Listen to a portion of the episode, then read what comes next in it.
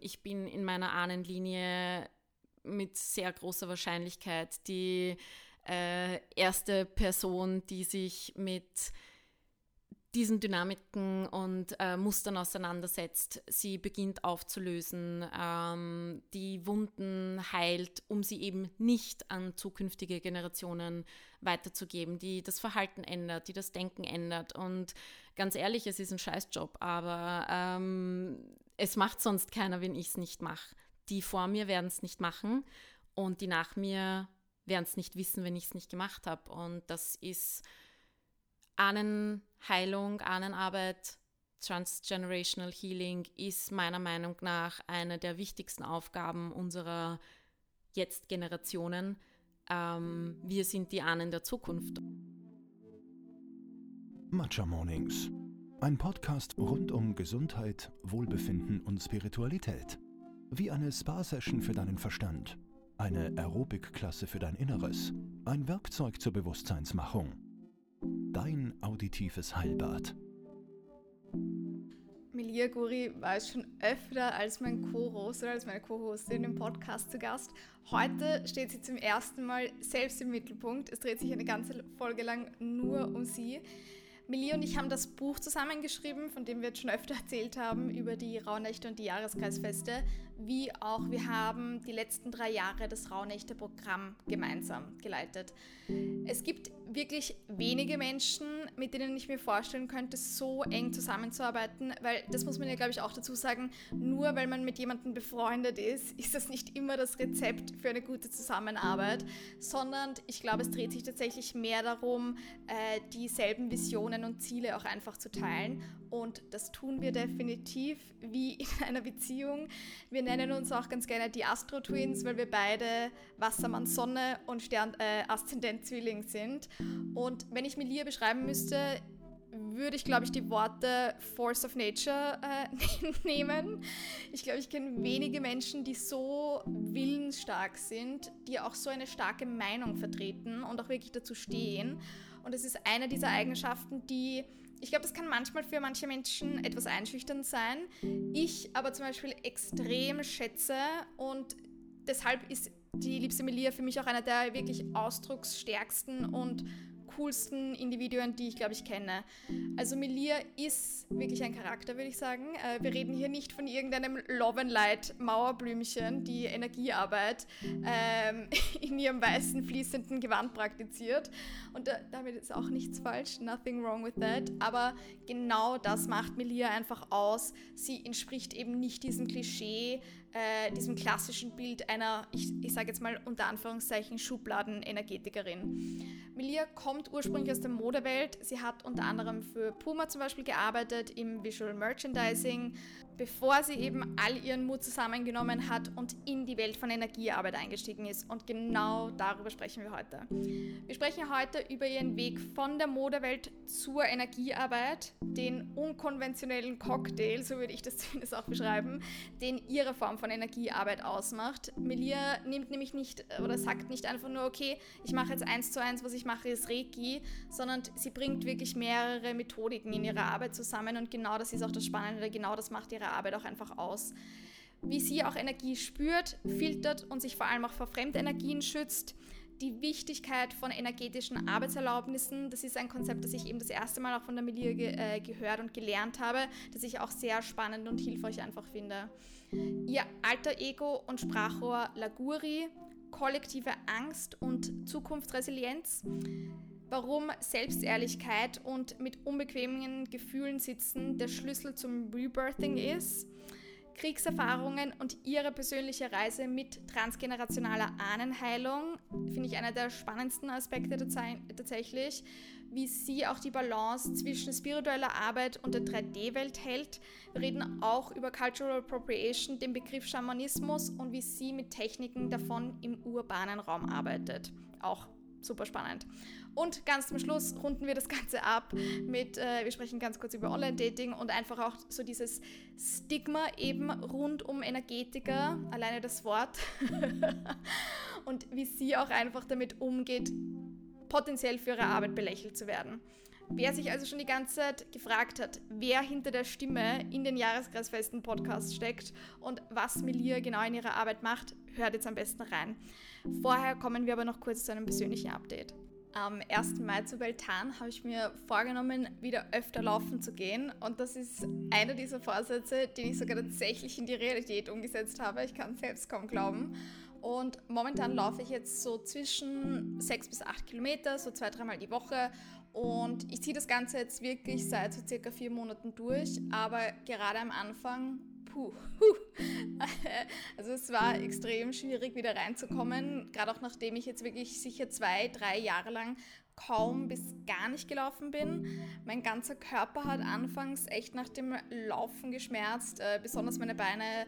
Äh, es war extrem mühsam. Ich war danach immer relativ erschöpft und ich habe dann deshalb ein paar Sachen angepasst, wie zum Beispiel, dass ich mehr auf Wiesen statt jetzt nur auf Beton laufe. Ich gehe da bei mir immer am Wienerberg laufen und da, da gibt es ähm, immer öfter auch Wiesen, wo man auch laufen kann. Ähm, dass ich meine Füße öfter an der Wand, hoch, an der Wand hochlagere. Stretchen natürlich wie auch, dass ich wirklich zeitig genug in der Früh laufen gehe und damit meine ich echt so 7 Uhr in der Früh, äh, wo es einfach noch halbwegs kühl ist, gerade jetzt im Sommer. Und mittlerweile, vier Monate später, bin ich echt einfach wieder so drin und das mag sich jetzt für manche Leute absurd anhören, aber ich freue mich auch richtig aufs Laufen gehen. Es ist, es ist nämlich auch so eine Art und Weise, wie ich einfach auch so überschüssiges Adrenalin und Nervosität in meinem Körper loswerde. Und damit kommen wir zu einer kurzen Werbeeinschaltung. Weil ich durchs Laufen in letzter Zeit einfach auch wieder vermehrt Fokus auf meine Muskelerholung gelegt habe, was etwas ist, bei dem AG1 mich unterstützt. Dank AG1 fühle ich mich frisch, denn es enthält Nährstoffe, die Zellen vor oxidativen Stress schützen. Mit AG1 fühle ich mich auch viel energiegeladener, weil es Nährstoffe enthält, die den Energiestoffwechsel unterstützen. Alle Details zu den gesundheitlichen Vorteilen der einzelnen Nährstoffe findet ihr übrigens im Link in den Show Notes. Da gibt es später auch noch ein besonderes Angebot für alle ZuhörerInnen auf drinkag1.com slash matchamornings. Ich nehme AG1 täglich gleich nach dem Aufstehen auf nüchternen Magen, auch noch wirklich, also vor meinem Frühstück, seit jetzt circa Anfang des Jahres, also so ungefähr sieben bis acht Monate jetzt ein. Und gerade jetzt im Sommer trinke ich es auch wahnsinnig gerne mit einem Spritzer Zitrone und Eis. Die Zubereitung dauert wirklich nicht einmal 60 Sekunden, weshalb das auch einer dieser Routinen ist, die sich wirklich in meinem Alltag etabliert haben, weil sie sich einfach so einfach integrieren lässt. Durch die Synergieeffekte der 75 hochqualitativen Inhaltsstoffe in AG1 nimmst du jeden Tag mit einem Scoop eine sinnvolle Menge an Vitaminen, Mineralstoffen, Botanicals, Bakterien, Kulturen und weiteren Zutaten aus echten Lebensmitteln auf. Mit Mikronährstoffen in hoher Bioverfügbarkeit, die besonders gut vom Körper auch aufgenommen werden können. Und so funktioniert das Ganze einen Messlöffel AG1 in 250 äh, Milliliter Wasser und fertig ist das Ganze. Einmal am Tag, jeden Tag und es ist einfach deine Entscheidung für eine bessere Morgenroutine. Im Abo wird AG1 ganz entspannt monatlich frei Haus geliefert, ganz ohne Vertragslaufzeit. Kannst du das jederzeit pausieren und kündigen, ist einfach wirklich jederzeit möglich. Im Moment gibt es ein besonderes Angebot für meine Community auf drinkag1.com slash matchamornings erhältst du bei Abschluss eines monatlichen Abos einen kostenlosen Jahresvorrat Vitamin D3 und K2 sowie fünf praktische AG1 Travel Packs für unterwegs gratis dazu. Das ist natürlich momentan besonders für die Reisesaison, für die Urlaubssaison besonders praktisch und Neukunden erhalten außerdem das AG1 Welcome Kit inklusive Aufbewahrungsdose und Shaker zur Monatspackung mit dazu. Ich verlinke alles in den Shownotes und jetzt wünsche ich ganz viel Spaß beim Zuhören. Stay weird. Drei Mimosas später sitze ich jetzt mit der liebsten Melia Guri da. Aber wir haben noch viel Wasser getrunken, Zitronenwasser dazwischen. Also wir sollten, es sollte okay werden, glaube ich, oder Melia? Ja, ja, ja. Äh, so ein Mimosa für jedes Jahr, dass wir den Podcast verschoben haben. Stimmt. Ja. There you go. Wir wollten diesen Podcast schon vor drei Jahren machen. Vor drei Jahren haben wir uns kennengelernt, genau, so genau circa vor drei Jahren eigentlich. Mhm. Und finally, we are doing it. Um, ähm, und damit, Milia, du warst jetzt eh schon öfter im Podcast, aber it's the first time, wo es wirklich, es geht eine ganze Folge lang nur um dich. Yay! ich bin null nervös. Milia, du hast eine Frage, die bei dir immer wieder kommt, Mhm. und zwar, why are you here? Die einfachste von allen Fragen. Ja, ja, genau. Ich starte gleich, ich starte gleich intens rein. So das Pflaster schnell abziehen. Ja, genau. Ähm, Why are you weil es here? getan werden muss. Was muss getan werden? die Arbeit, die ich mache. Meine Aufgabe ist es, Energie so zugänglich wie möglich äh, zu machen und das ein bisschen zu einer Art Instrument zu übersetzen, das wir für Selbstbegegnung nützen können, Mhm. uns als multidimensionale Wesen verstehen und auch unser Gegenüber als multidimensionales Wesen sehen können. I love all of it. Äh, Selbstbegegnung, multidimensional, you know it's my vibe. Darüber haben wir uns auch schon öfter unterhalten und ich glaube, das ist auch, sage ich mal, diese Essenz dieser Dinge, so dieses Gefühl, das muss getan werden. Weil ich glaube, na, viele Leute wollen sich da auch gerade momentan so selbstständig machen, weil sie wollen halt dieses und jenes, sie wollen sich dieses Leben aufbauen oder sonstiges. Aber ich glaube, das war es bei uns beiden nie, sondern es Nein. war wirklich, es war dieser innere Drang, hey, ich habe gerade so stark dieses Gefühl, das, was ich daraus in die Welt bringen möchte, das muss jetzt ausgedrückt werden, hier und jetzt, oder? Ja, also ich würde jetzt nicht sagen, dass ich ähm, irgendwas gesehen habe, das mir getaugt hat, irgendein Trend und dann bin ich dem gefolgt, äh, sondern es war wirklich ein Calling und ich habe das sehr lang versucht irgendwie zu verdrängen und zu ignorieren und es ist irgendwie immer stärker geworden und ich konnte überhaupt nicht mehr ausweichen. Und Natürlich, wenn man dann anfängt, äh, ein Business aufzubauen oder sich dem anzunähern, stellt man sich die Frage, oder in jedem Business-Coaching ist so, warum machst du das? Warum willst du das machen? Und ich habe irgendwie nie eine richtige Antwort gehabt. Ja. Und das Einzige, was halt gekommen ist, war dieses, ja, es muss getan werden. Und äh, ganz lang habe ich mir gedacht, okay, das reicht aber nicht als Antwort, bis ich auch echt mich damit hingesetzt habe und äh, es akzeptiert habe, dass ich auch nicht mehr zurück kann. Voll. Yay. Genau das ist es nämlich für mich, glaube ich, dieses, weil alleine dieses Wort Calling, boah, ich war am Anfang so allergisch drauf, weil so wie du sagst, weil eigentlich, du kannst es nicht wirklich ausdrücken, du hast keine richtige Antwort, wenn dich Leute Ja. fragen, warum machst du, was du machst, sondern du weißt einfach eben, es ist so dieses nicht-lineare, dieses nicht-greifbare, sondern du weißt einfach eben, das ist so, das, ich, ich deute die ganze Zeit auf meine Brust, Ja. wenn man mich sehen könnte, weil das wirklich sowas ist, das spürt man einfach. Du hast jetzt eh schon so ein bisschen darauf hingedeutet, aber ich würde mal sagen, Titel sind ja allgemein, wie wir, glaube ich, alle wissen, Titel sind schwierig. Gerade auch in unserer Branche, gerade in was wir machen. Melia, wie bezeichnest du dich und deine Arbeit? Was machst du? Ähm, also ich würde mich selber als Weltenwandererin und Wandlerin sehen. Ich habe nicht das Gefühl, dass ich in eine Schublade passe. Wenn, dann bin ich, keine Ahnung, eine äh, Kommode oder eine ganze, äh, ein ganzer Wandschrank, ein begehbarer Kleiderschrank. Ähm, also Schubladen sind nicht so mein Ding, aber das liegt einfach daran, dass ich nie zu nur einer Seite oder zu einer Welt gehört habe, sondern immer irgendwo dazwischen war, schon mein Leben lang. Und mir dadurch so die Zugehörigkeit zu nur einer Seite ein bisschen fremd ist. Und ähm, das, was ich halt in meiner Arbeit mache, ist, ich wandere zwischen Welten, zwischen feststofflichen und feinstofflichen Welten und verwandle sie auch, ähm, baue Brücken zwischen Körper, Geist, Seele, Multidimensionalität. Und äh, natürlich braucht man heutzutage für jede Suchmaschine ein Schlagwort, damit man auch gefunden wird. Und äh, wenn ich das aussuchen müsste, dann ist das äh, Energetikerin oder Energiearbeit. Ja. Ähm, auch wenn sich das ehrlicherweise eher wie ein abgetragener Mantel anfühlt. Aber ja, Das ist geil, I love that. Abgetragener Mantel. ja, weil ähm, es ist mittlerweile einfach der, Begriff, der Begriff oder der, die Berufsbezeichnung überholt, weil so viel mehr dahinter steckt und ähm, da fehlt uns einfach noch die Sprache dafür. Ich glaube, es wird halt auch einfach so oft äh, gerne auf eben diesen Begriff so ein bisschen heruntergeschaut, herabgeschaut. Ne? Ja. Ähm, aber das ist ja auch genau, wir werden es immer wieder wiederholen, das ist ja genau, was wir zwei uns auch so, sage ich mal, so ein bisschen zur Mission gemacht haben, da definitiv eben den, diesen abgetragenen Mantel abzuwerfen. Yes. Und ein geiles... New Shining Armor. Genau, sehr, Ja. uh, love that. Nur Shiny Armor anzuziehen und damit aufzutreten in der Welt. Voll. Genau, geil. Du hast jetzt eh schon gesagt, du konntest das eigentlich gar nicht mehr dann irgendwann ignorieren. Mhm.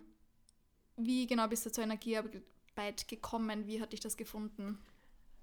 Also ich würde sagen, dass eher Energiearbeit zu mir gekommen ist. Ähm, es war jetzt nicht mein Berufswunsch ähm, und auch, wie schon gesagt, nicht wirklich ein Trend, weil ich mich dafür interessiert habe oder so, dass ich eben angefangen habe, damit zu arbeiten. Meine ersten Berührungspunkte mit Reiki in dem Fall mhm. als Form äh, von Energiearbeit habe ich schon mit 19 gehabt. Und auch davor ähm, war ich schon sehr sensibel auf diese ganzen Themen und interessiert. Aber das war fernab jeglicher Vorstellung, damit ja. in irgendeiner Form zu arbeiten, geschweige denn an die Öffentlichkeit damit zu gehen. Ähm, aber man muss vielleicht ganz kurz, vielleicht treten wir noch kurz ein paar Schritte zurück. Du kommst aus dem Visual Merchandising genau. eigentlich, das immer in der Modewelt gearbeitet, ja. ne? Und das, also ich komme auch, ich komme aus der Marketing, aus der Medienwelt und jetzt machen wir beide das so irgendwas komplett Weirdes einfach ja. für, den Großteil der Menschheit. Ja, ja. Also als ich äh, meinen Job vor vier Jahren gekündigt habe, war das schon so, what the fuck are you doing? Like why would you do that?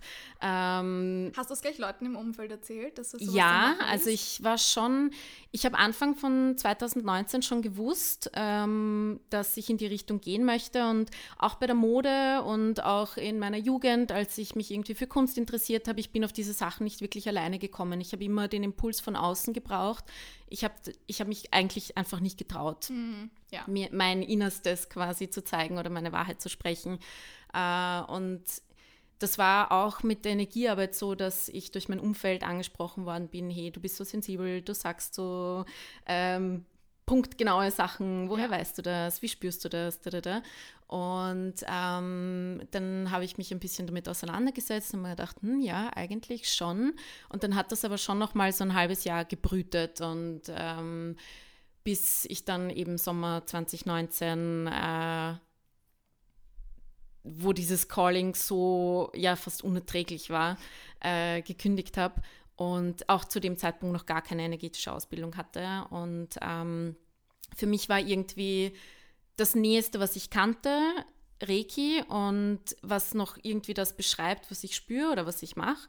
Äh, und dann habe ich einfach eine Reiki-Ausbildung gemacht, um irgendwie einen ersten Schritt äh, zu wagen.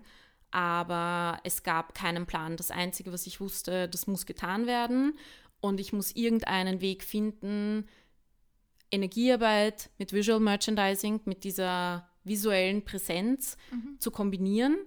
Aber da sind ja noch vier Jahre dazwischen, bis das jetzt dann auch tatsächlich so ist, wie es heute da ähm, auch sichtbar ist. Und es hat sich lange eher weird angefühlt. Ich glaube aber, also jede Person, die dich kennt, die deinen Instagram-Account kennt, Du bist, eine, du bist einer der stylischsten Personen, die ich, glaube ich, kenne. Danke. Wir sitzen auch gerade bei dir zu Hause und eben, äh, oder das war ja auch für uns oder ist immer der Anspruch, na, dass wir wirklich diese zwei Welten verbinden. Genau. Und ich glaube, ich muss es einfach immer wieder dazu sagen, weil ich auch, ich hatte ja früher, dass ich das jetzt mache oder dass ich über diese Dinge rede, das war für mich früher so schambehaftet. Yes. Und im Endeffekt, ich habe auch, also es war, ich war 29, wie ich dann mit Matcha begonnen habe. Und davor war das für mich, hättest du mir das mit 21 gesagt, mm. ne, also never ever, um Gottes Willen, weil äh, ja eben immer dieser fahle Beigeschmack einfach dabei ist. Aber magst du mal, äh, du hast jetzt eh schon, du hast jetzt schon Reiki erwähnt, okay, was genau, was ist Energiearbeit, was kann man sich darunter vorstellen, was fällt für dich da alles so ein bisschen drunter? Ja, und wie vielleicht auch so ein bisschen, wie arbeitest du konkret damit? Mhm. Ähm, also ich glaube, wenn man Energiearbeit hört, dann stellt man sich, oder Reiki hört, dann stellt man sich halt so ein bisschen Handauflegen vor. Äh, und ähm, auch das, was ich gelernt habe in meiner Ausbildung, war halt Energie von A nach B schieben und ähm, ein bisschen lenken. Aber mir hat das eigentlich nach der Ausbildung, habe ich mich überhaupt nicht ready gefühlt, mhm. mit irgendjemandem zusammenzuarbeiten, weil mich das total von meiner intuitiven Arbeit von vorher ähm, abgekappt hat. Und ich habe dann relativ lange gehadert, wie ich überhaupt arbeiten will und habe experimentiert. Und ich würde sagen, die Art, Energiearbeit, wie ich sie praktiziere, setzt sich einfach aus sehr vielen Komponenten zusammen. Ich habe ähm, viele Ausbildungen gemacht, viel auch aus meiner früheren Arbeit einfließen lassen und ich verwende natürlich als Basis Reiki in Form von universeller Energie oder universelle Energie empfangen, weitergeben, moven. Ähm, aber es hat genauso Einflüsse aus der Kinesiologie, aus energetischer Aufstellungsarbeit. Ich habe mit Kabbalah gearbeitet, ähm, klassischen Schamanismus drinnen, ähm, Ahnenheilung und dadurch ist auch total viel transgenerationale Traumaarbeit dazugekommen, Seelenarbeit, viel, viel, viel Intuition, die echt lang trainiert werden musste, ja. dass ich mir das überhaupt erlaube, ähm, da reinzugehen, aber auch gleichzeitig Wissenschaft, Hirnforschung, ähm, Körperarbeit, eben diese weltliche Komponente, Forschung. Mm. Und aus meinem ähm, Visual Merchandising Beruf ist da natürlich auch Beobachtung dazugekommen, Menschen lesen, Gesellschaften lesen, Dynamiken lesen, ja. Zeitqualität, Zeittrends, äh, aber genauso auch ähm, ja, Zukunftsforschung und ähm, was so auf uns zukommt. Du machst das wirklich, wie du eh selber auch gesagt hast, das ist wirklich bei dir so ein guter intuitiver Mischmasch aus, was sich anfühlt. Und ich würde auch, also ich würde definitiv sagen, du kannst, du bist sicher einer der Menschen, die Menschen sehr, sehr gut lesen können. It's, sometimes it's a little bit scary. Ich habe mir gerade gedacht, ja, es ist, es ist schon ein wilder Cocktail, es ist vielleicht sogar ein Highballer, was ich da mache. Mhm. Ähm, aber ja, äh, so fühle ich mich am wohlsten damit, weil ich, wenn ein Klient zu mir kommt, unmöglich sagen kann, ah ja, heute machen wir genau diese Technik und diese Methode und das wird ein Problem lösen. It's mhm. not gonna happen. Ja. Also ähm, da braucht es einfach die Freiheit und den Raum, intuitiv zu arbeiten und zu schauen, was kommt da jetzt, was können wir verwenden.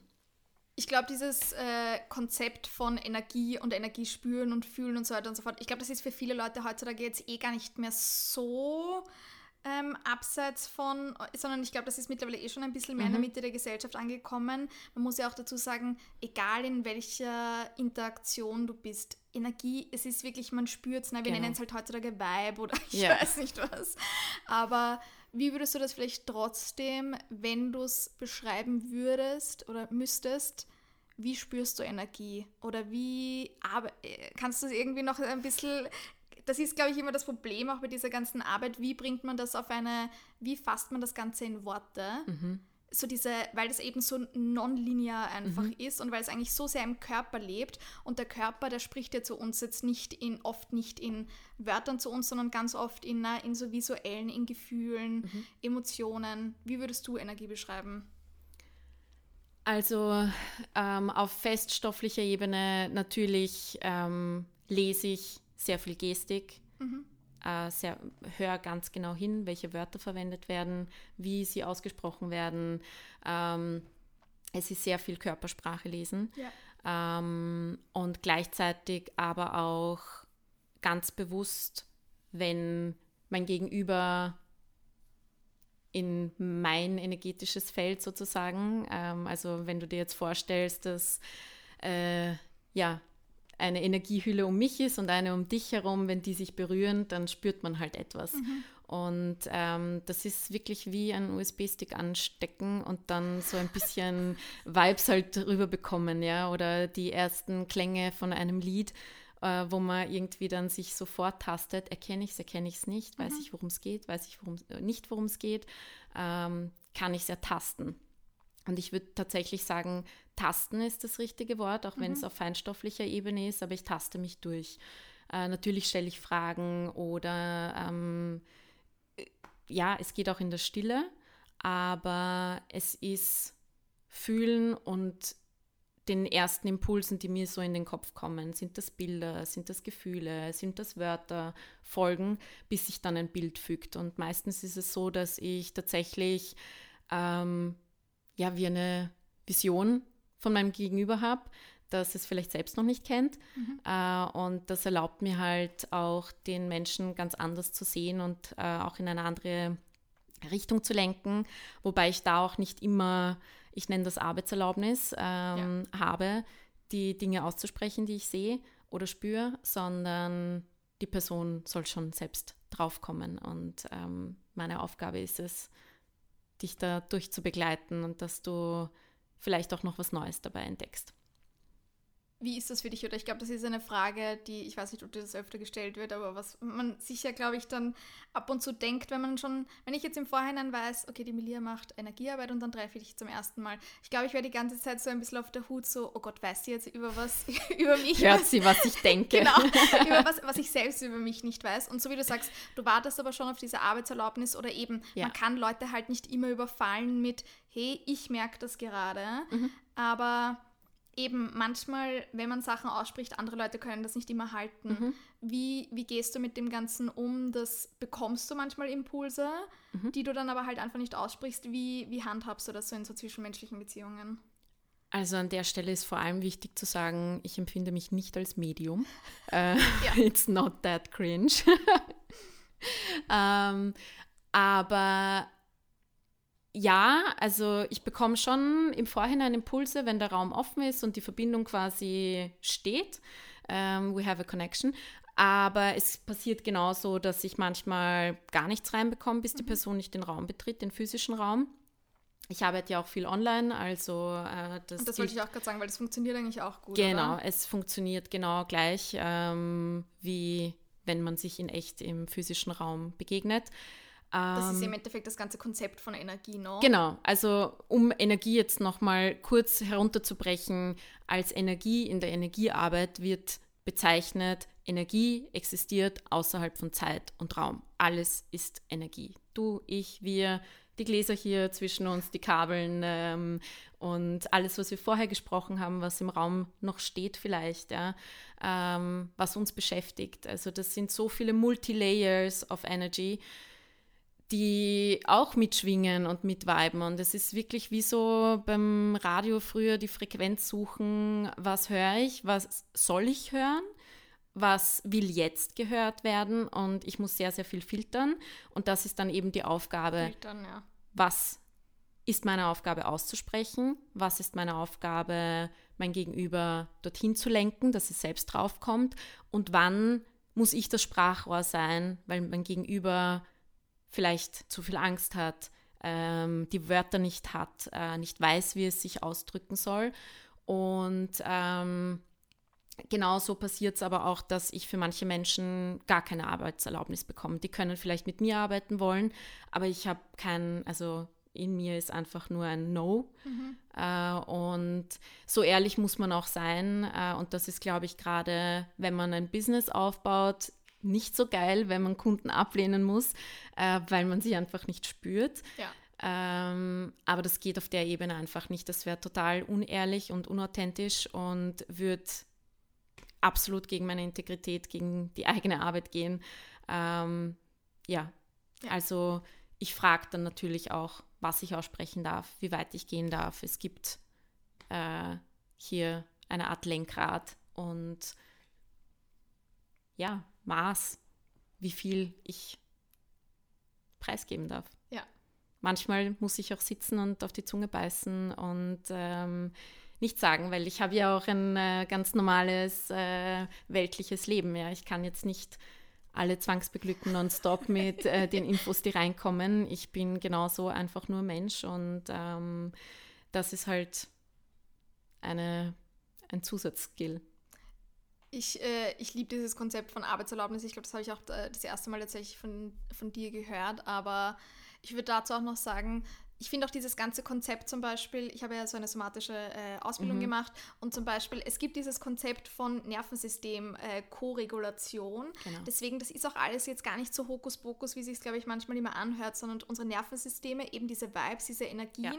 die co-regulieren halt auch einfach wirklich und das ist einfach, those are facts, also ja. das passiert halt einfach. Aber ich fand dieses Wort, was du jetzt gesagt hast, filtern auch noch sehr geil. Ja how do you do it? Wie filterst du bestimmte Sachen? Wie schützt du dich vielleicht auch irgendwie vor Energien, mhm. die du nicht um dich haben möchtest? Hast du da irgendwie so ein, zwei, drei Tipps vielleicht auch für besonders äh, hochsensible Menschen? Mhm. How do you deal with that?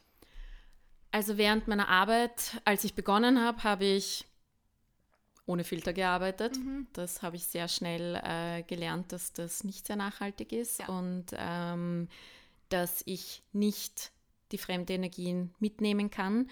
Ähm, wir sitzen hier noch immer in einem physischen Körper, äh, also Nervensystemregulation passiert auch während dieser Arbeit. Ja. Das heißt, ich übernehme über meinen Körper sehr viel von der Person, mit der ich zusammenarbeite. Das kann sich so ausdrücken, dass ich dann die Emotionen exakt so spüre, dass das auch durch meinen Körper geht. Ähm, und ich habe da gelernt, wirklich zu unterscheiden, was ist meines, was ist Fremdes. Und ich fungiere in dieser Arbeit wirklich nur ähm, als Vessel, als Kanal und weiß, also das ist auch viel mentale Arbeit mit sich selbst, dass man weiß, das ist nicht meines, das hängt bei mir jetzt nicht drinnen, das fließt durch und ab und ist dann weg. Und ähm, ich öffne und schließe halt Räume immer, mhm. wenn ich arbeite. Ähm, Lüfter aus, Räucher aus. Ähm, ich habe mir irgendwann angewöhnt, immer vor den Sessions ähm, so alles herzurichten. Ich habe dann so mein Setting, wie ich das mache. Und das muss aber auch sofort wieder aufgeräumt werden. Also mhm. ich kann das dann nicht einfach stehen lassen. Äh, es muss wieder meine Ordnung hergestellt werden. Und in der Zeit, wo ich arbeite, erlaube ich quasi den Energien in meinem Space anwesend zu sein, aber sie müssen danach auch verschwinden. Und das ist gerade, wenn man eben mit Ahnenarbeit, mit Seelenarbeit zu tun hat, etwas, man hört ja dann immer irgendwelche Geistergeschichten oder so. Also ich mache jetzt nicht hier Tischelrücken oder so. ähm, aber ja, wenn man das halt nicht ordentlich macht, dann bleibt das hängen und das ist unangenehm. Das ähm, kann sich auf verschiedenste Weise auf dein eigenes Nervensystem äh, auswirken. Und ähm, dann hast du auch viel mehr den Drang, die Dinge zu processen, was du in den Sessions mit deinen Klienten hattest und braucht genauso Supervision wie vielleicht äh, ein Psychotherapeut, Therapeut. Ja. ja. Und sich schützen da generell vor Fremdenergien ist ein Training, ähm, aber ich glaube, das darf man auch nicht so leichtfertig, äh, ah ja, ich schütze mich jetzt vor Fremdenergien und äh, schaue niemanden mehr in die Augen oder treffe einfach niemanden mehr, sondern da geht es wirklich darum, im Moment zu sein, wenn du mit jemandem sprichst oder in einem Moment bist, wo du merkst, hm, das taugt mir gerade nicht, ähm, dass du dich bewusst abgrenzt, dass du bewusst dir vorstellst, okay, ich mache einen Schritt zurück oder ich ähm, stelle beide Beine auf den Boden mhm. und äh, verbinde alle meine fünf Finger miteinander. Ähm, ihr kennt sicher diese Haltung von Angela Merkel. Ähm, genau, das ist es. Gott, das wäre das geilste Meme, so spiritual und dann ja. Angela Merkel. I don't know. Okay, Aber das ist so, du schließt quasi deinen äh, mhm. eigenen energetischen Kreis und ähm, bietest keine Fläche mehr. Wenn ich die Arme offen halte und quasi auch so meinen Brustkorb frei ja. mache, wir kennen das auch, wenn Leute mit verschränkten Armen sitzen und so, äh, und wir empfinden sie auf den ersten Blick als nicht zugänglich oder sie sind äh, verschlossen oder so. Also das wäre so eine physische Methode, seine Energie zu schützen, beziehungsweise seinen Raum. Und in weiterer Folge geht es dann aber einfach um, äh, ja, radikale Ehrlichkeit, wenn du in einer Energie nicht sein willst, dann sei nicht drinnen. Du entscheidest, dass du reintappst, du entscheidest, dass du jemanden reinlässt. Voll. Ich habe das ein paar Aspekte, die ich da, mhm. wo ich da glaube ich anknüpfen möchte. Erstens, ich mache jetzt, sage ich jetzt, Business Mentoring, mhm. was theoretisch ist, ist was anderes als Energiearbeit, aber da spüre ich auch immer wieder, was ich echt total lernen habe müssen, auch gerade im letzten Jahr. Du haltest halt die ganze Zeit irgendwelche Probleme von anderen Leuten, ja but you still have shit going on in your own life. Ja. Und diese zwei Dualitäten oder eben diese Multidimensionalität halten zu können. Und man nimmt teilweise schon, also man muss wirklich auch gerade, wenn man, egal mit welchen Kundinnen und Kunden, auch wenn du jetzt, glaube ich, im Service bist, du musst lernen, mit eben anderen Energien einfach umzugehen mhm. und dich da manchmal auch so ein bisschen zu schützen oder zu abzugrenzen. Und ich finde, das ist wirklich, das ist, glaube ich, teilweise unterschätzt oder das dürfen, glaube ich, auch noch viel, viel mehr Leute, die vielleicht auch gar nicht jetzt die Arbeit, die wir machen, sondern die wirklich eben nah ähm, da draußen in der 3D-Welt äh, arbeiten, glaube ich, auch noch viel mehr Leute lernen, mhm. damit man einfach am Ende des Tages einfach nicht so erschöpft und erledigt und keine Ahnung was ja. ist, weil man die ganze Zeit 100 Sachen irgendwie mitschleppt, so einen Backpack an, ähm, an anderen Problemen einfach. Und das Zweite, wo ich anknüpfen möchte, war, ich habe zum Beispiel auch ich hätte mich früher, again auch da wieder vor zehn Jahren, ich würde mich nicht, hätte mich nicht als hochsensible oder sehr intuitive, energetische Person beschrieben. Und mittlerweile eben, ich bemerke es einfach mittlerweile viel Mhm. mehr und ich glaube, ich hätte es früher einfach nicht als das erkannt, Ja. dass es vielleicht eine Energie von einer anderen Person ist. Das, ich hätte es früher nicht erkannt, aber mittlerweile merke ich es ganz stark. Nehme ich zum Beispiel wirklich immer besseres Beispiel Podcast. Du hast vorhin gesagt, du bist nervös. Ich spüre das total Mhm. bei anderen Menschen, wenn sie nervös sind. Ich spüre richtig, ich, ich beginne mich anzuspannen und ich habe aber nichts. Es, Es gibt ist nicht keinen, es ist nicht meins. Es gibt keinen Grund, warum ich nervös sein Ja. sollte. Das ist der 110. Podcast, den ich mache. Ich bin nicht diejenige, die hier eigentlich, auch wenn ich gerade sehr lange rede, ich bin nicht diejenige, die, die performen Mhm. muss, sondern du musst performen, weißt du. No pressure. ja, sorry. Aber das, ich spüre das wirklich und die Leute sagen mir das immer wieder vor dem Podcast, "Oh, ich bin so nervös und ich so, Ja. ja, I can tell. Ähm, und das, das ist wirklich was, ich hätte das früher, glaube ich, als das nicht erkannt, aber mittlerweile kann ich es gut erkennen einfach. Mhm. Und das Letzte noch, was ich auch gerade in den letzten zwei, drei Jahren immer wieder mehr gemerkt habe, ist so diese zum Beispiel gerade bei Angst, kollektive Angst, wie es gerade so in den letzten zwei, drei Jahren sehr präsent Yes. teilweise war. Boah, das äh, setzt mir mittlerweile auch viel mehr zu. Mhm. Und ich glaube, ich hätte auch da früher einfach gedacht, na, ich bin halt gerade so nervös, weil ich bin halt gerade Mhm. so. Und mittlerweile, es ist natürlich, es kommt schon noch immer auf einen selber drauf an, auch wie, re wie resilient und alles man ist, ne? Yes. Ähm, aber ich glaube, da komme ich auch immer öfter jetzt zu dem Entschluss, hm, vielleicht ist es jetzt gerade gar nicht so unbedingt meins, sondern das ist einfach, oder schon auch, aber kollektive Angst ist auch gerade sehr, sehr präsent Ja. einfach. Also die letzten drei Jahre braucht man nicht äh, irgendwie schön reden. Es ist äh, sehr, sehr viel kollektive Dynamik äh, präsent und das in alle möglichen Richtungen. Äh, aber ich habe für mich auch so ein bisschen durch dieses, ja, nennen wir es alter Ego, Laguri, ähm, einen Charakter geschaffen, der sehr wohl noch ich bin. Aber wenn ich arbeite, dann ist das dieses erwähnte Vessel, dieser Kanal. Ja. Und ich kann sofort danach wieder in mich einsteigen und einfach nur Meliha sein und äh, mein Leben leben. that. Und das war wirklich essentiell, dass ich das voneinander trenne und gleichzeitig aber auch nicht getrennt voneinander lebe. Ich bin beides und ich bin auch beides gleichzeitig. Ich kann aber auch trennen, wann ich nur das eine sein soll. Und meine persönliche Meinung hat in einem Klientengespräch, in einer Session nichts verloren. Meine Erfahrungen haben nichts verloren. Natürlich binde ich sie ein, aber die müssen dann auch so allgemein sein, dass sie nicht persönlich werden, damit ich meine Privatsphäre wahren kann und auch ähm, niemanden die Wichtigkeit seiner Themen abspreche und da auch den Raum quasi äh, besetze, obwohl es ja um wen anderen geht.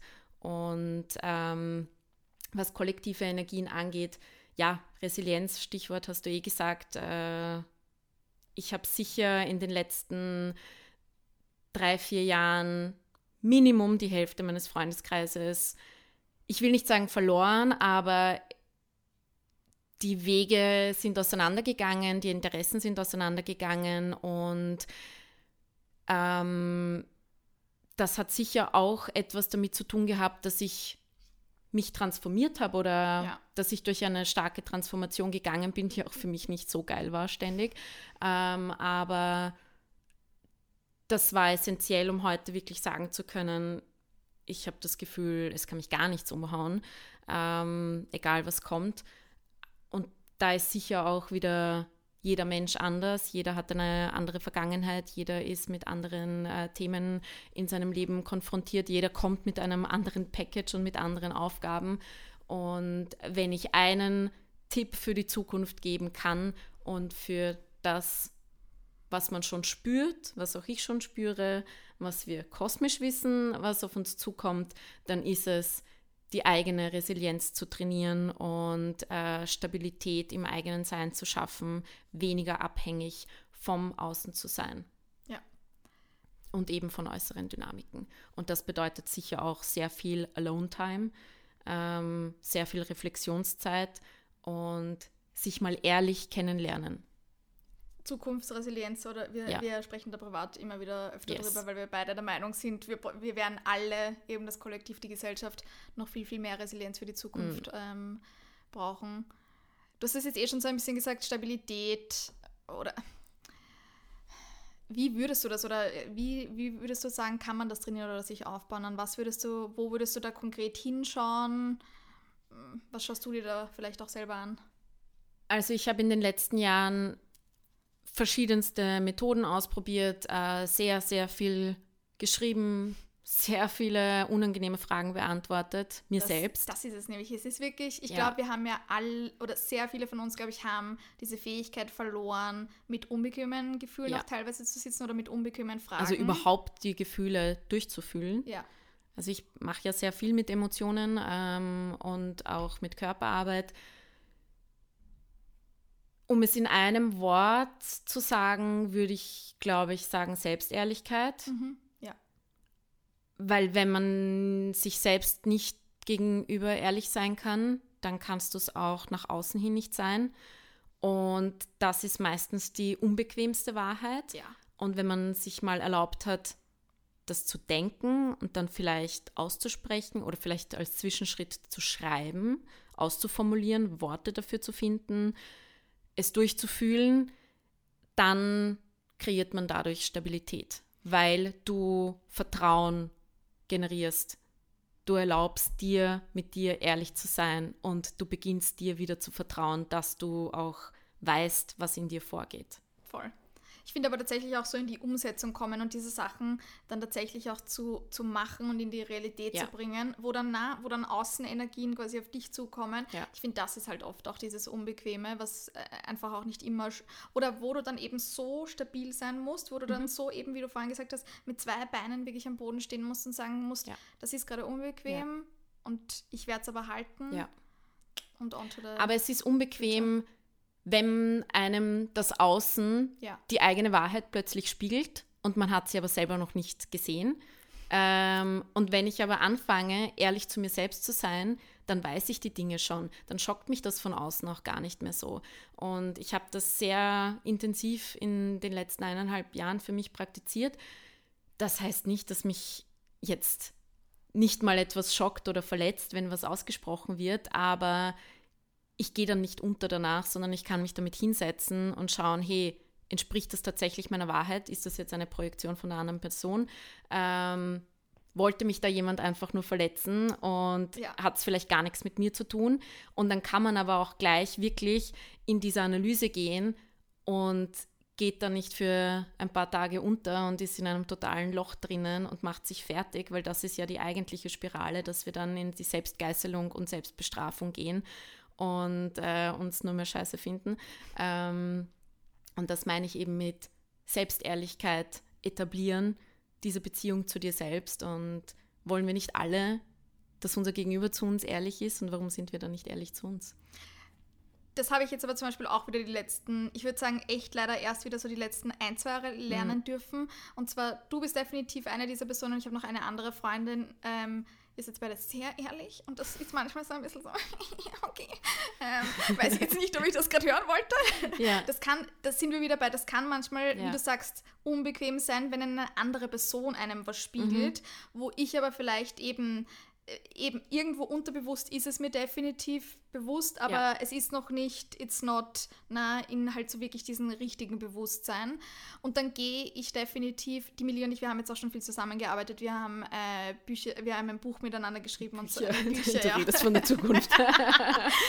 ähm, aber eben, da kommt man manchmal halt in, in Situationen, wo eben dann werden Sachen teilweise gespiegelt und im ersten Moment will man es natürlich jetzt nicht, mhm. vielleicht nicht immer zwingend hören. Und, und ich bin dann, und ich glaube, das kennen wir alle, im ersten Moment geht man vielleicht auch mal kurz in die Defensive oder, ja. oder ich werde dann manchmal auch sehr still und sage dann einfach gar nichts. Mhm. Und das ist äh, my way of dealing with it. Und dann komme ich so einen Tag oder zwei Tage später und bin so, hey, danke Melia, dass du mir das gesagt hast. Oder äh, mhm. ich weiß nicht was. Und das habe ich auch, äh, dasselbe habe ich auch mit einer anderen Freundin. Und ich habe das, glaube ich, erst in den letzten ein, zwei Jahren erst wieder erkannt als diese andere Freundin, von der ich gerade spreche, die hat früher immer gesagt, aber das ist Liebe, dass sie so ehrlich ja. zu mir ist. Und ich habe das früher nicht verstanden, weil ich es teilweise nicht halten konnte. Mhm. Und dann habe ich, glaube ich, vieles sehr persönlich genommen oder ähm, war auch sehr schnell verletzt eben, weil es manchmal so rüberkommt, okay, du willst jetzt nur gemein sein. Und ich finde auch da, da muss man, glaube ich, wirklich lernen zu unterscheiden, eben, wann ist es wirklich, wann ist es eine Projektion, wann ist es wirklich einfach nur the shit, weißt du, der Shit Genau. einfach, den sie gerade auf dich projizieren. Und wann ist es halt wirklich eben, puh, da ist ein, da ist ein Stück Wahrheit einfach drinnen. Yes. Aber ja, so viel dazu. Ja, äh, Wahrheit ist oft unbequem und Ehrlichkeit auch, aber ähm, Rebirthing ist auch unbequem. Ähm, Geburt halt äh, in, in diesem Kontext. Und ich glaube, was für mich auch interessant war, war, desto öfter ich solche Prozesse durchgemacht habe, irgendwann habe ich auch gelernt, diesen Rebirthing-Prozess zu genießen und zu verstehen, hey, da passiert jetzt gerade was und das, du gehst da jetzt durch diesen Kanal, durch diesen Geburtskanal tatsächlich.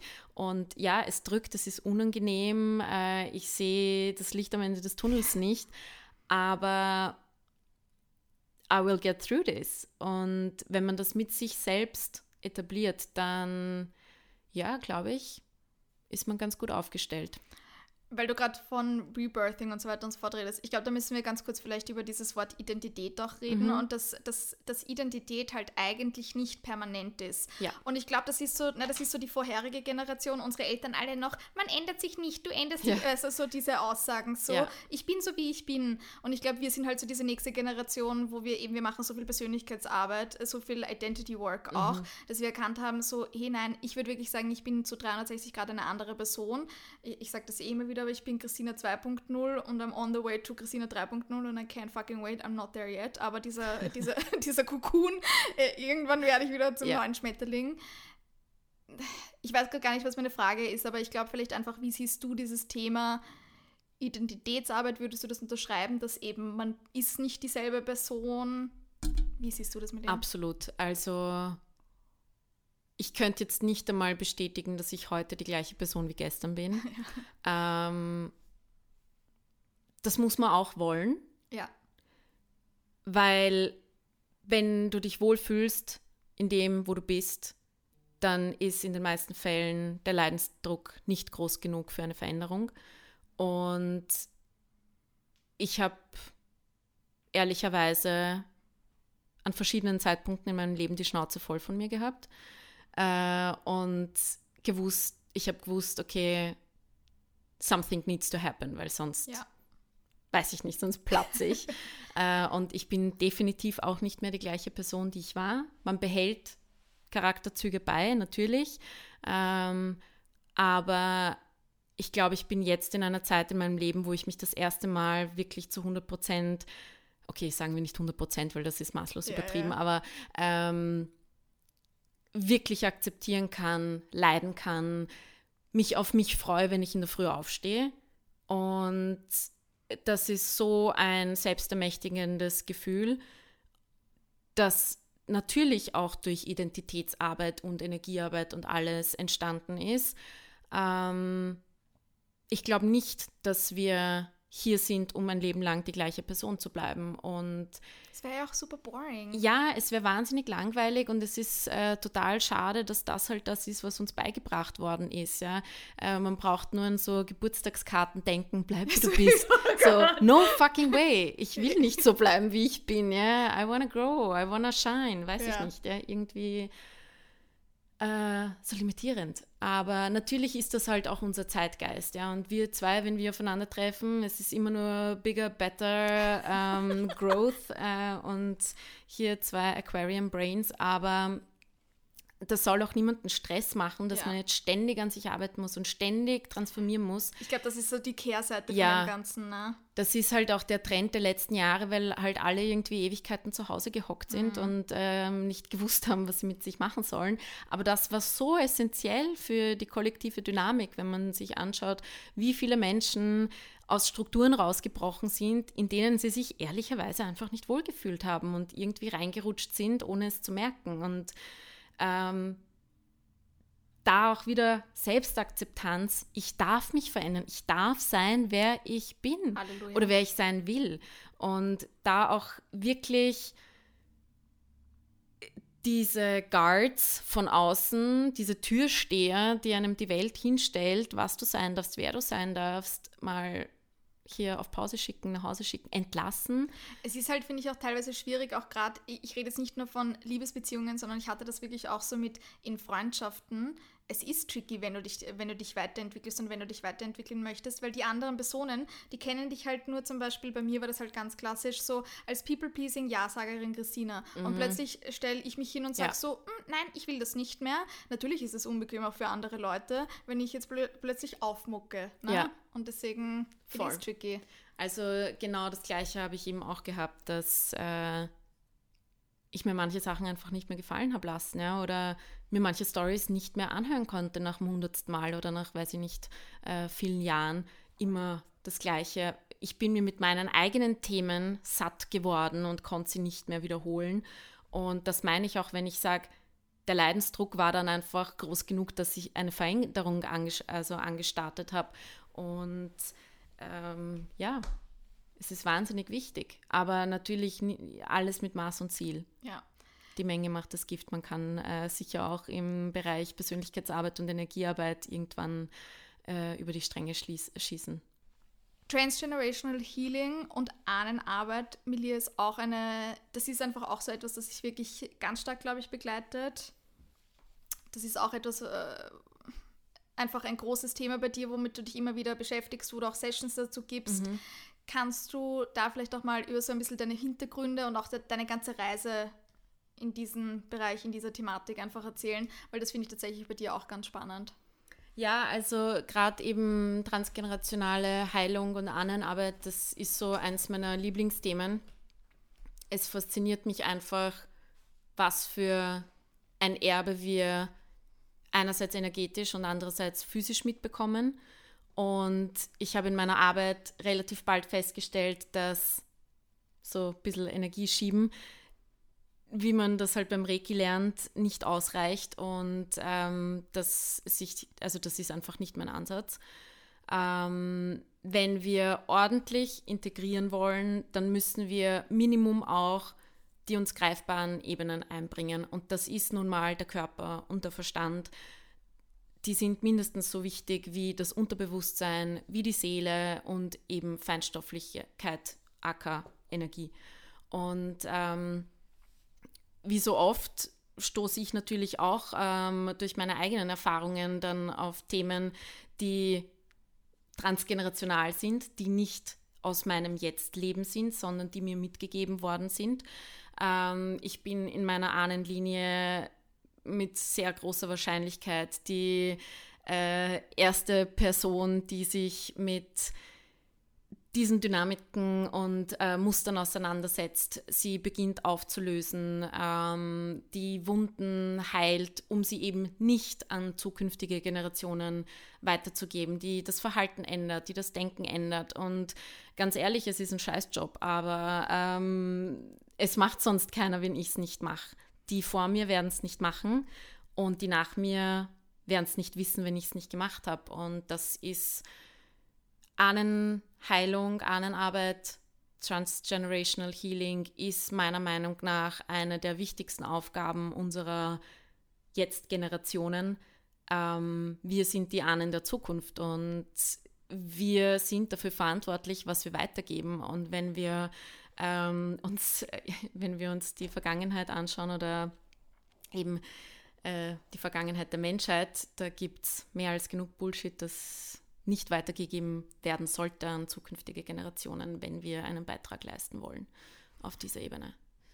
Ahnenarbeit oder Transgenerational Healing, dass das überhaupt möglich ist. Das hört sich, auch das hört sich vielleicht für viele mm. Leute so ein bisschen wubu an, aber auch das, da gibt es mittlerweile wirklich tatsächlich Studien dazu, ja. dass es gar nicht so wubu ist. Kannst du dazu vielleicht kurz ein bisschen was ähm, sagen? Also Transgenerational Trauma Healing ist etwas, das zwar Schamanen und äh, Heiler schon seit jeher wissen und schon damit gearbeitet haben. Vielleicht hat man nicht unbedingt diese Begriffe ja. verwendet, aber Ahnen sind immer schon geehrt worden.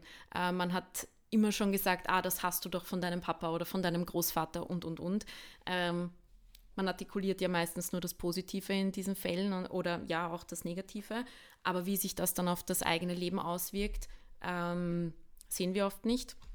Und spätestens seit dem Zweiten Weltkrieg oder auch seit dem Vietnamkrieg, äh, seit Afghanistan und Irak, äh, wissen wir, dass es eben nicht nur posttraumatische Belastungsstörungen gibt, die massiv auf die Betroffenen und ihr Umfeld äh, einwirken, sondern eben, dass es auch Folgegenerationen betrifft. Und da gibt es Institute, da gibt es Studien, die sich damit befassen, da gibt es auch Experimente, die sich damit befassen und wirklich dokumentieren, dass wir äh, über Gene quasi unsere zukünftigen Generationen vorwarnen mit äh, Emotionen, die wir vererben, ähm, mit Vorwarnen. Äh, bitte? Nein, Vorwarnen ist geil, ja. Ja, das ist so, eben, das ist halt so unser evolutionäres Warnsystem, was uns unsere Ahnen bei, also hinterlassen, ja. Das ist in das der Tierwelt genauso ja, genau. wie halt ja. bei Menschen, ja. Bei Menschen dauert es vielleicht ein paar Generationen mehr. Mhm.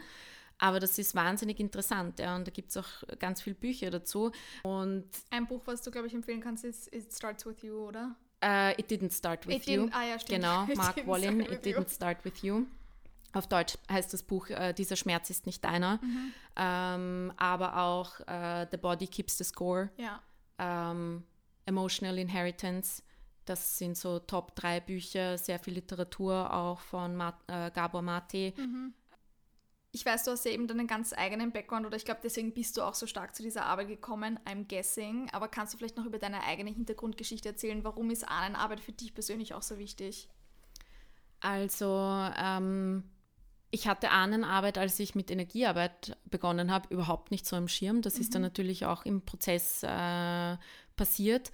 Aber natürlich habe ich diese Arbeit nicht einfach angefangen, sondern ich bin auch nebenbei zur Therapie gegangen. Ich habe selbst Sessions gemacht, ich habe selbst ähm, Sachen aufgearbeitet, die in meinem Leben passiert sind. Und ähm, was man vielleicht von mir auf Instagram nicht sieht, äh, sind halt meine Hintergründe oder woher ich komme. Mh, man sieht halt, was ich vorher gemacht habe und äh, die Ästhetik und die schönen Sachen oder die schönen Seiten des Lebens. Und natürlich habe ich einen äh, speziellen Bezug zu Ahnenarbeit oder vor allem transgenerationalen Traumata und ähm, Transgenerational Healing, äh, weil das Thema mich auch selbst betrifft und ich genau weiß, wie sich das anfühlt, beziehungsweise welche Facetten das mit sich bringt und dass das oft äh, Themen sind, die man nie wirklich ableben, ablegen kann. Das sind ähm,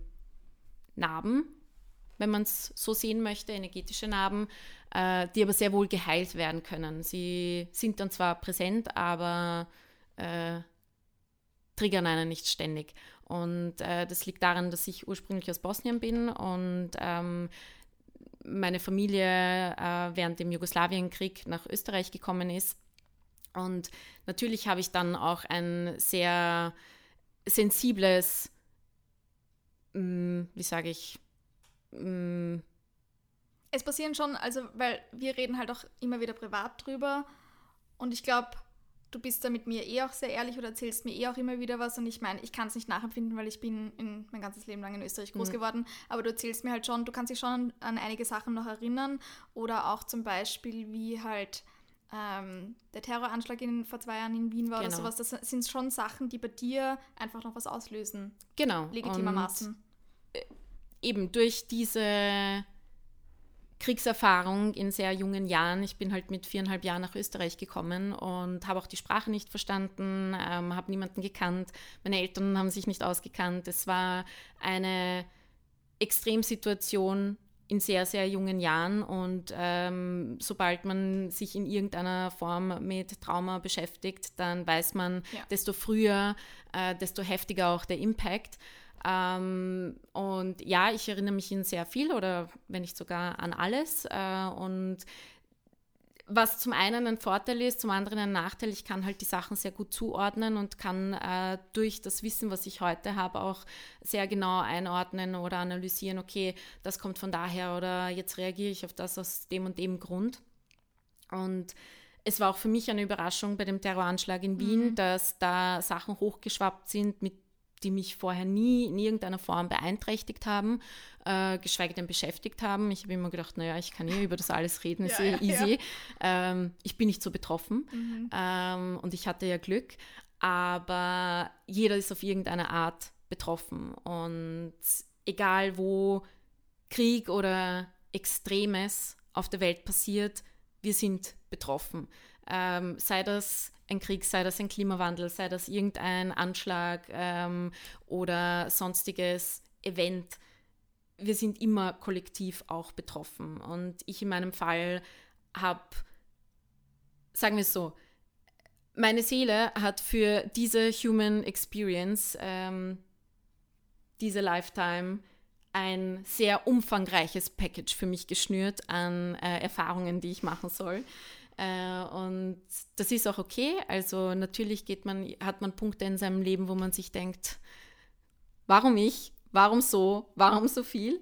Aber irgendwann, also gerade durch diese Arbeit, habe ich einfach gelernt, das äh, anzunehmen und ja, fast sogar Dankbarkeit ist vielleicht übertrieben, aber ja, so, so einen Frieden damit zu haben, dass das einfach Teil von mir ist und Teil von meinem Leben und vielleicht sogar ein bisschen auch ähm, es als Asset zu sehen, mhm.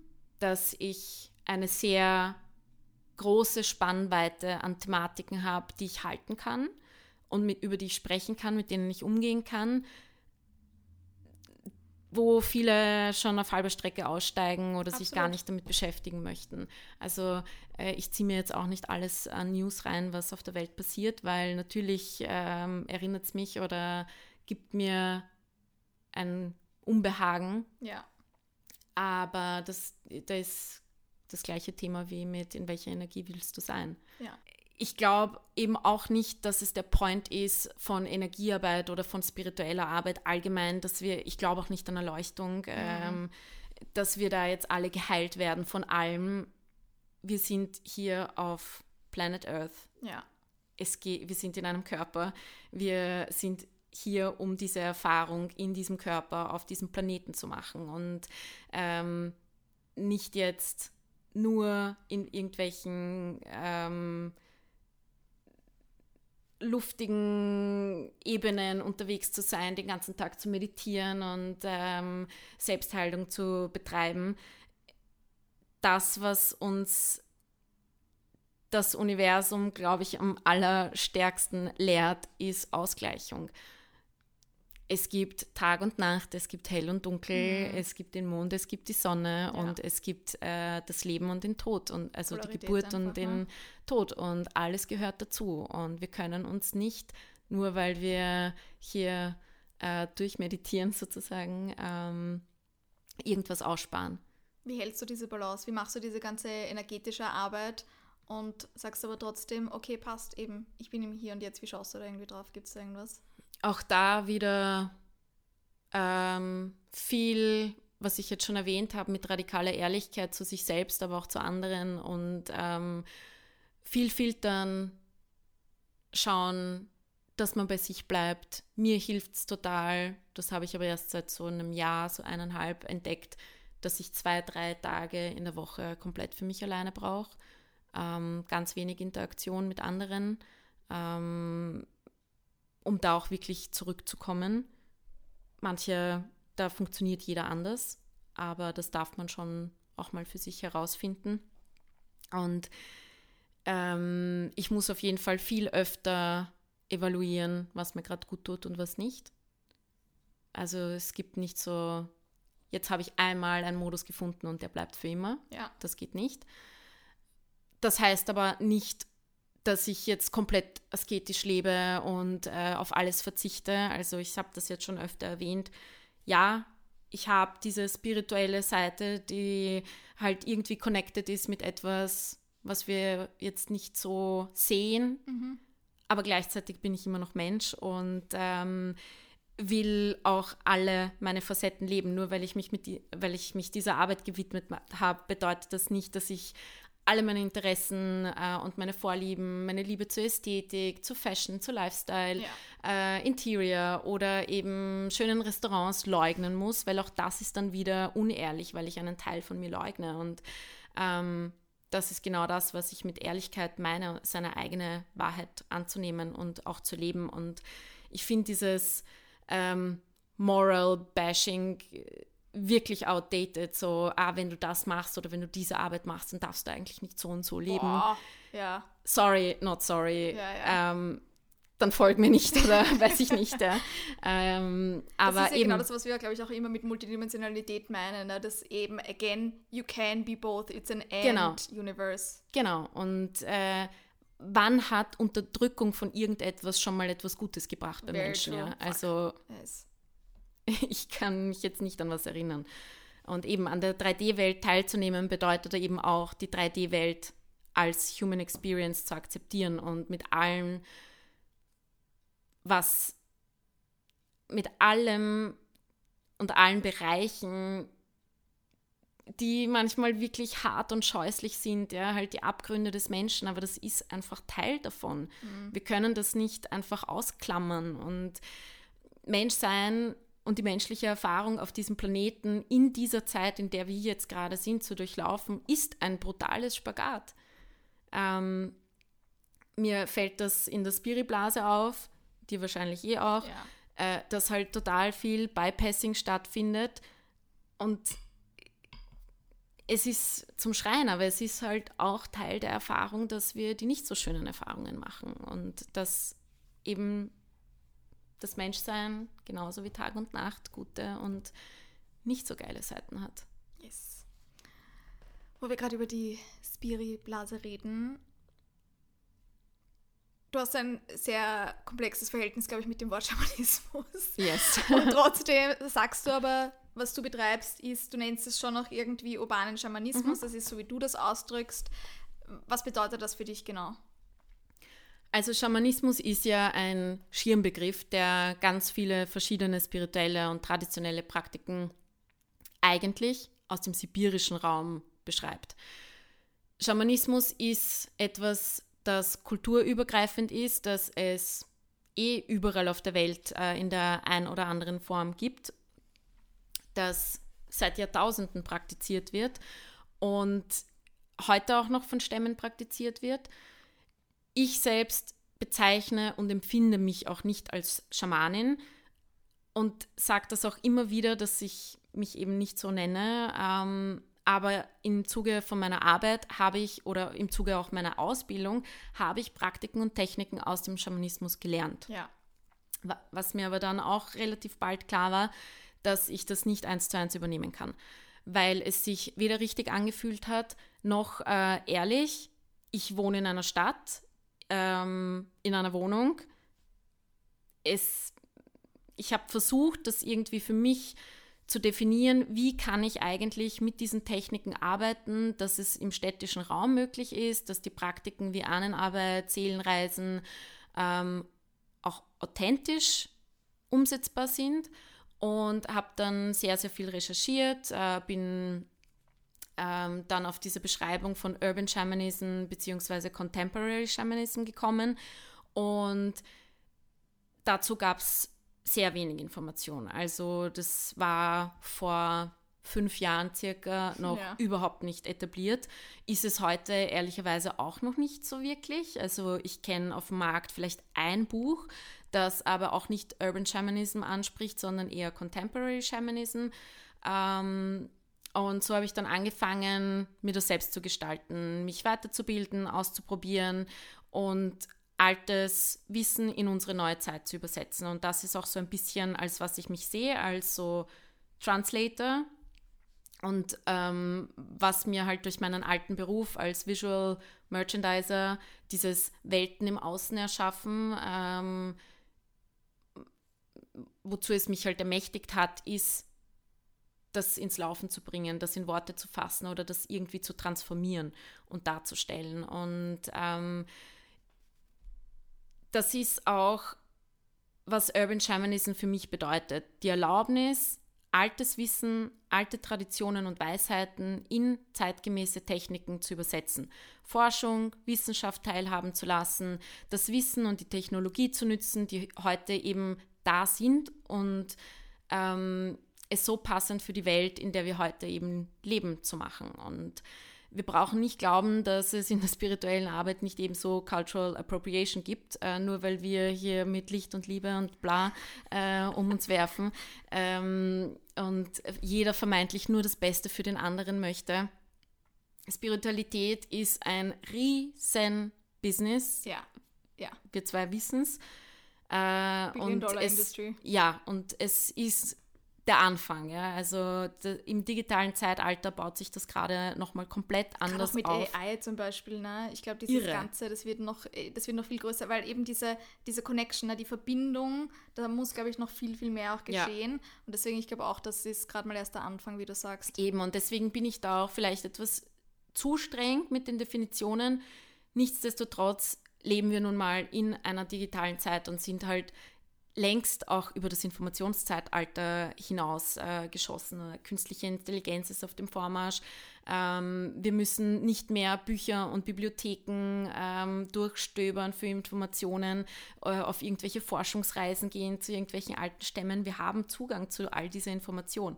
Und äh, zu Nur Integration ist halt auch wieder was anderes, muss man Genau. auch dazu sagen. Und das ist halt, was zum Beispiel in den 60er, 70ern mit Reiki passiert ist. Das ist von Ja. Japan in die USA gekommen, ähm, ist zu einem riesen Business geworden, hat sich mit einer Hierarchiestruktur verbreitet, die es im ursprünglichen Reiki überhaupt nicht gegeben hat. Ja? Und äh, dass es Reiki 1, 2 und den Meister gibt, das gab es einfach nicht. Ja? Das Und ist ganz arg bastardisiert worden, muss man echt sagen. leider. ja, und ähm, es ist halt ein Geschäft damit gemacht worden. Und ähm, das war auch bei meiner, genauso wie bei deiner. Wir haben zufällig beim gleichen Institut äh, die Ausbildung gemacht und äh, unabhängig voneinander, bevor wir uns kannten.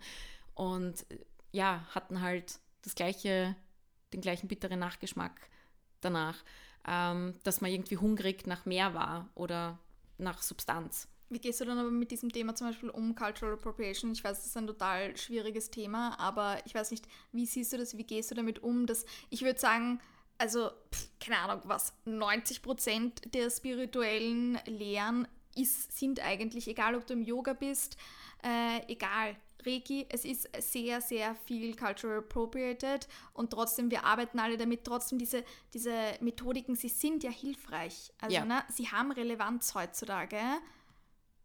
How do we deal with that? Also, ich glaube, eh das, was ich auch zum Thema Urban Shamanism gesagt habe. Wir sind in einer Zeit, wo wir auch mit dem arbeiten dürfen, was uns zur Verfügung steht. Und wir haben nun Ja. mal Zugang zu wahnsinnig viel Wissen und Information. Es ist natürlich brenzlig und ähm, ich finde es zum Teil fahrlässig und gefährlich, was auf dem Markt ist, äh, was übernommen wird, was gelehrt wird, ohne Integration.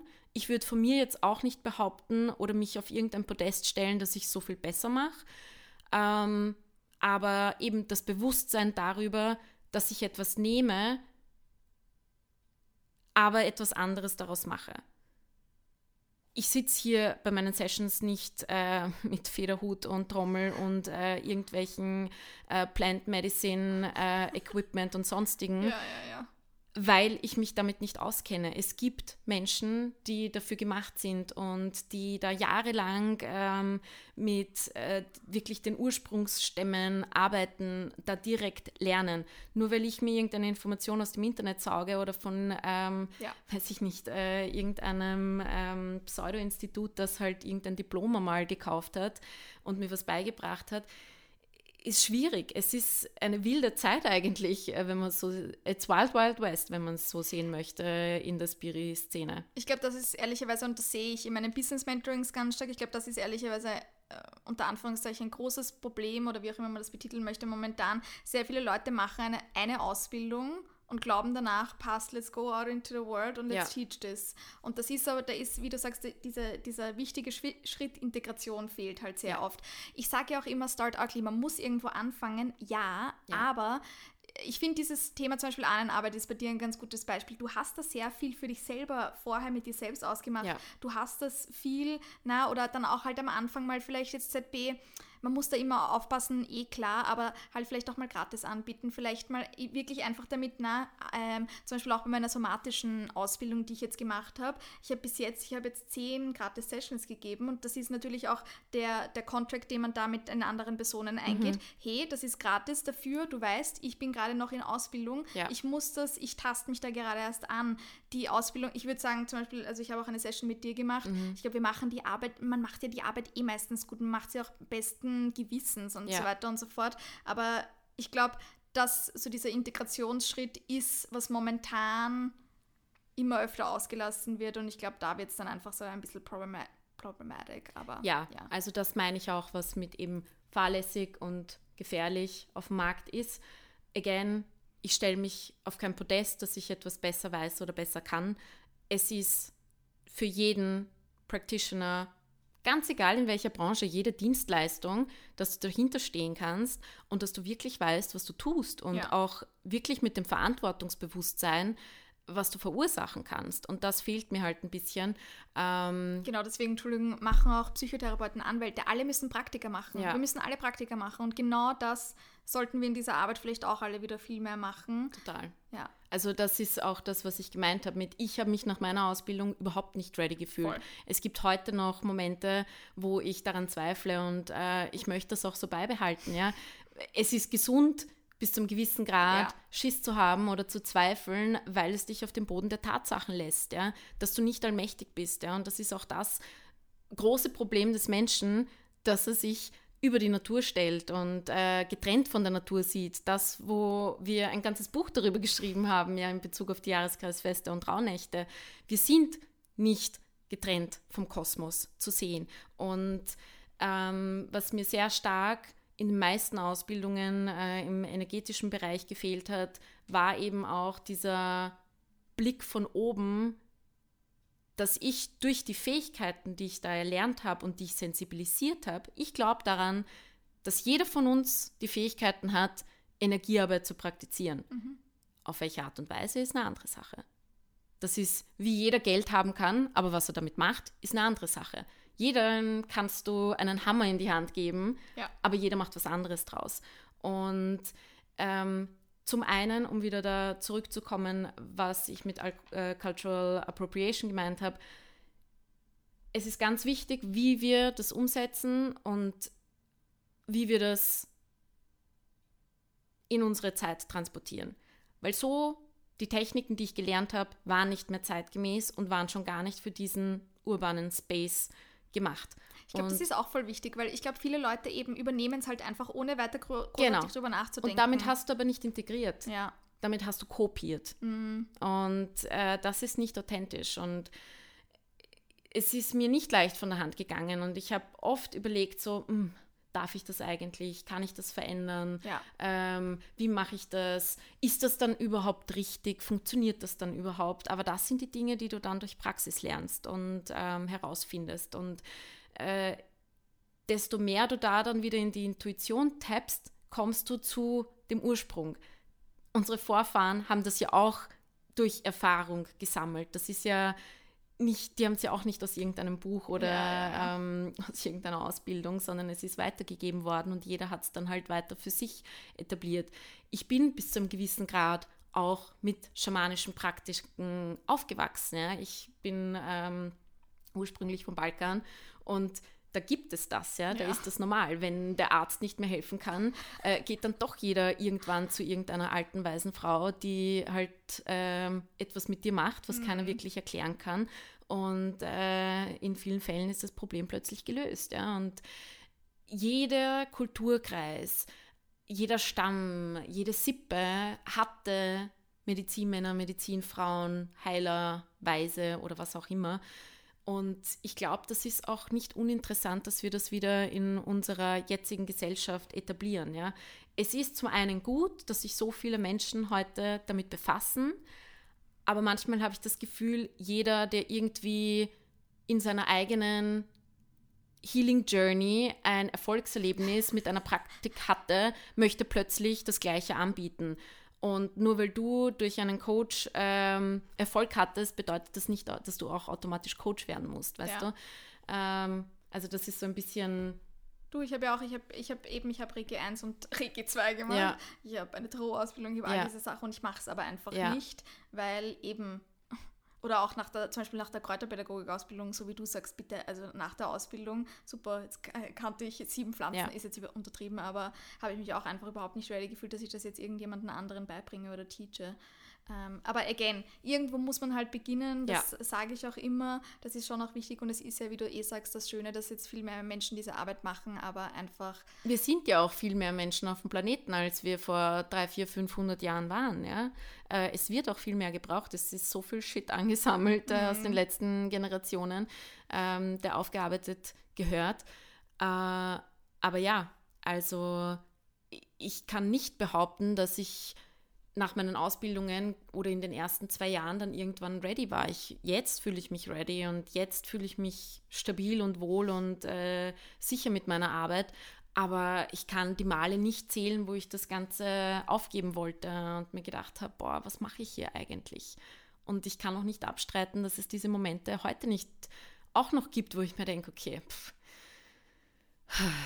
machst du das wirklich? Are you really going this path?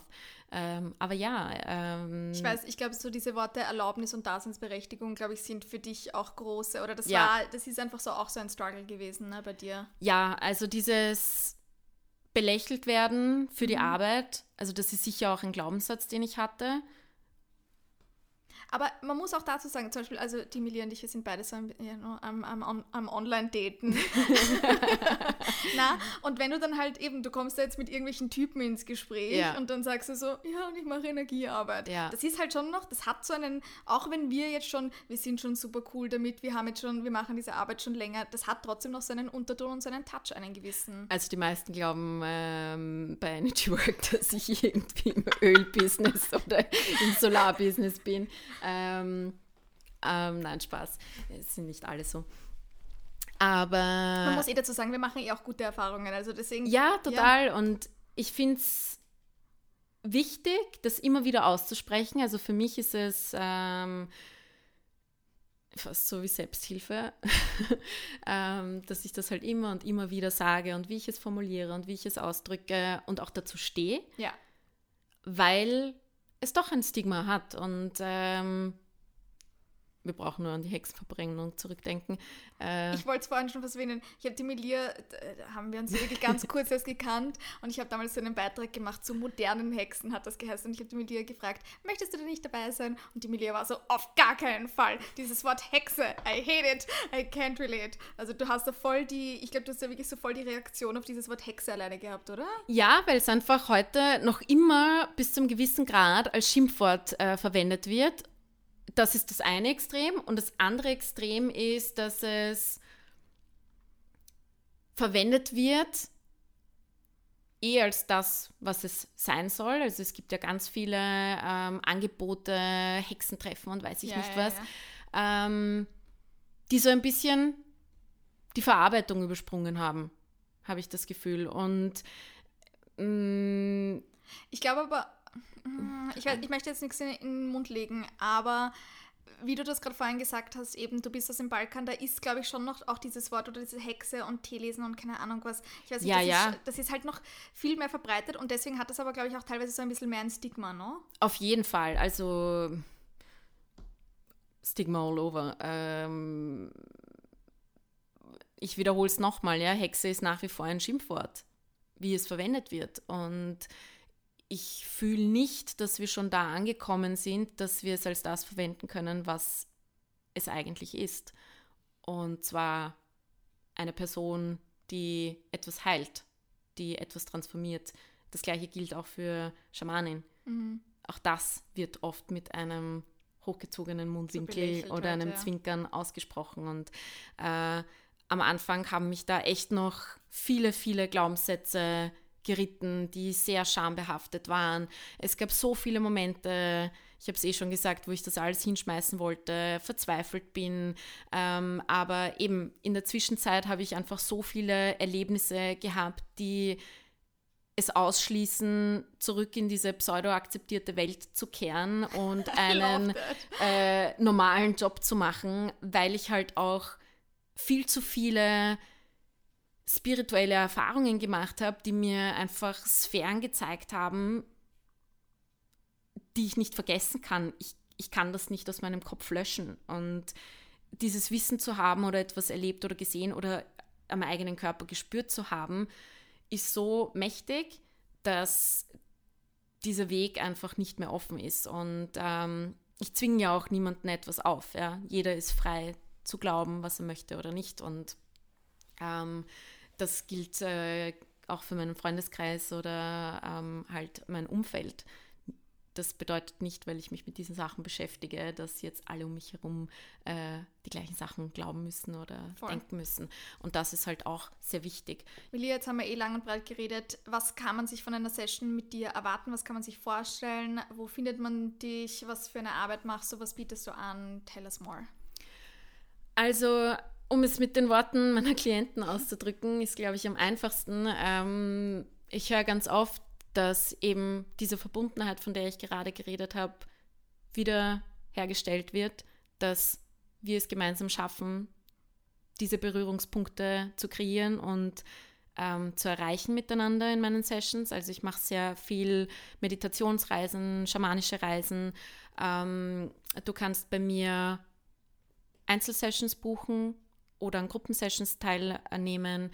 Ähm, ich biete auch ein Programm an, wo du mit mir lernen kannst, wie ich arbeite. Das Energy ist Experience. der Energy Experience, genau. Das ist ähm, mein bisher größtes Programm.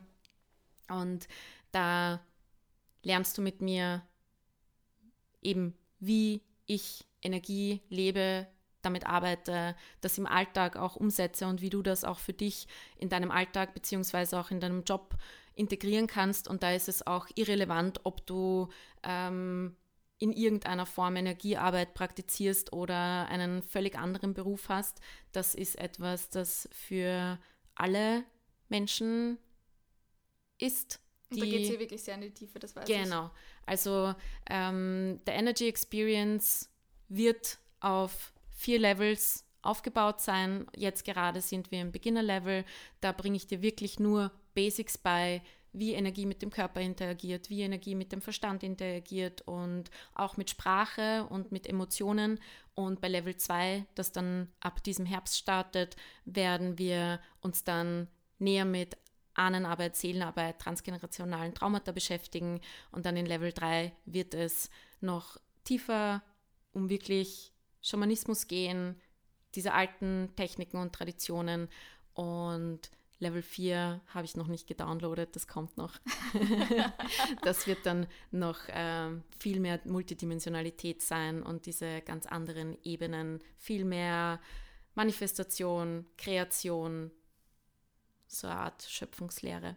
Aber auch so eben One-on-One-Sessions mit dir. Ich muss dazu sagen, habe ich mit dir schon jemals eine offizielle One-on-One-Session gemacht? I don't know, aber die ja. Millie und ich, wir sind natürlich sehr, sehr viel im regen Austausch und ich hatte das eh auch schon gesagt, alleine so eben, alleine mit dir zu telefonieren oder Sprachnachrichten mhm. auszutauschen, es bewegt sehr viel oft bei mir. Melia ist wirklich jemand, die sehr mir fallen jetzt die deutschen Wörter nicht ein, aber einfach sehr piercing, sehr eben, wie du es, du hast es am Anfang gesagt, sehr punktgenau, ja. teilweise Sachen benennen kann und äh, gute Fragen stellt und all diese Dinge. Also es wird zukünftig auch Mentorings ja. geben, wo du, wo ich dich äh, längere Zeit begleiten kann. Ähm, wenn du jetzt mal reinschnuppern willst, dann würde ich dir empfehlen, vielleicht eine 1 zu 1 Session zu buchen oder in einen in eine meiner Masterclasses oder Kurse zu kommen, äh, um für dich einfach mal reinzuspüren, ob das was für dich ist. Aber in den längeren Mentorings werde ich dich dann auch über längeren Zeitraum energetisch begleiten und eben genau das mit dir machen, was die Christina gerade ja. erwähnt hat. Ja, sei das jetzt, dass wir miteinander telefonieren oder äh, Sprachnachrichten austauschen, dass du eben genau das von mir bekommst. Ich nehme dir den energetischen Teil eigentlich ab. Ich mache dich auf die Dinge aufmerksam. Ich schaue mit dir, damit du das nicht alles alleine tragen äh, musst. Yes. So, ja. Yeah. 10 out of 10 would recommend. Danke. Und damit au revoir. Au revoir.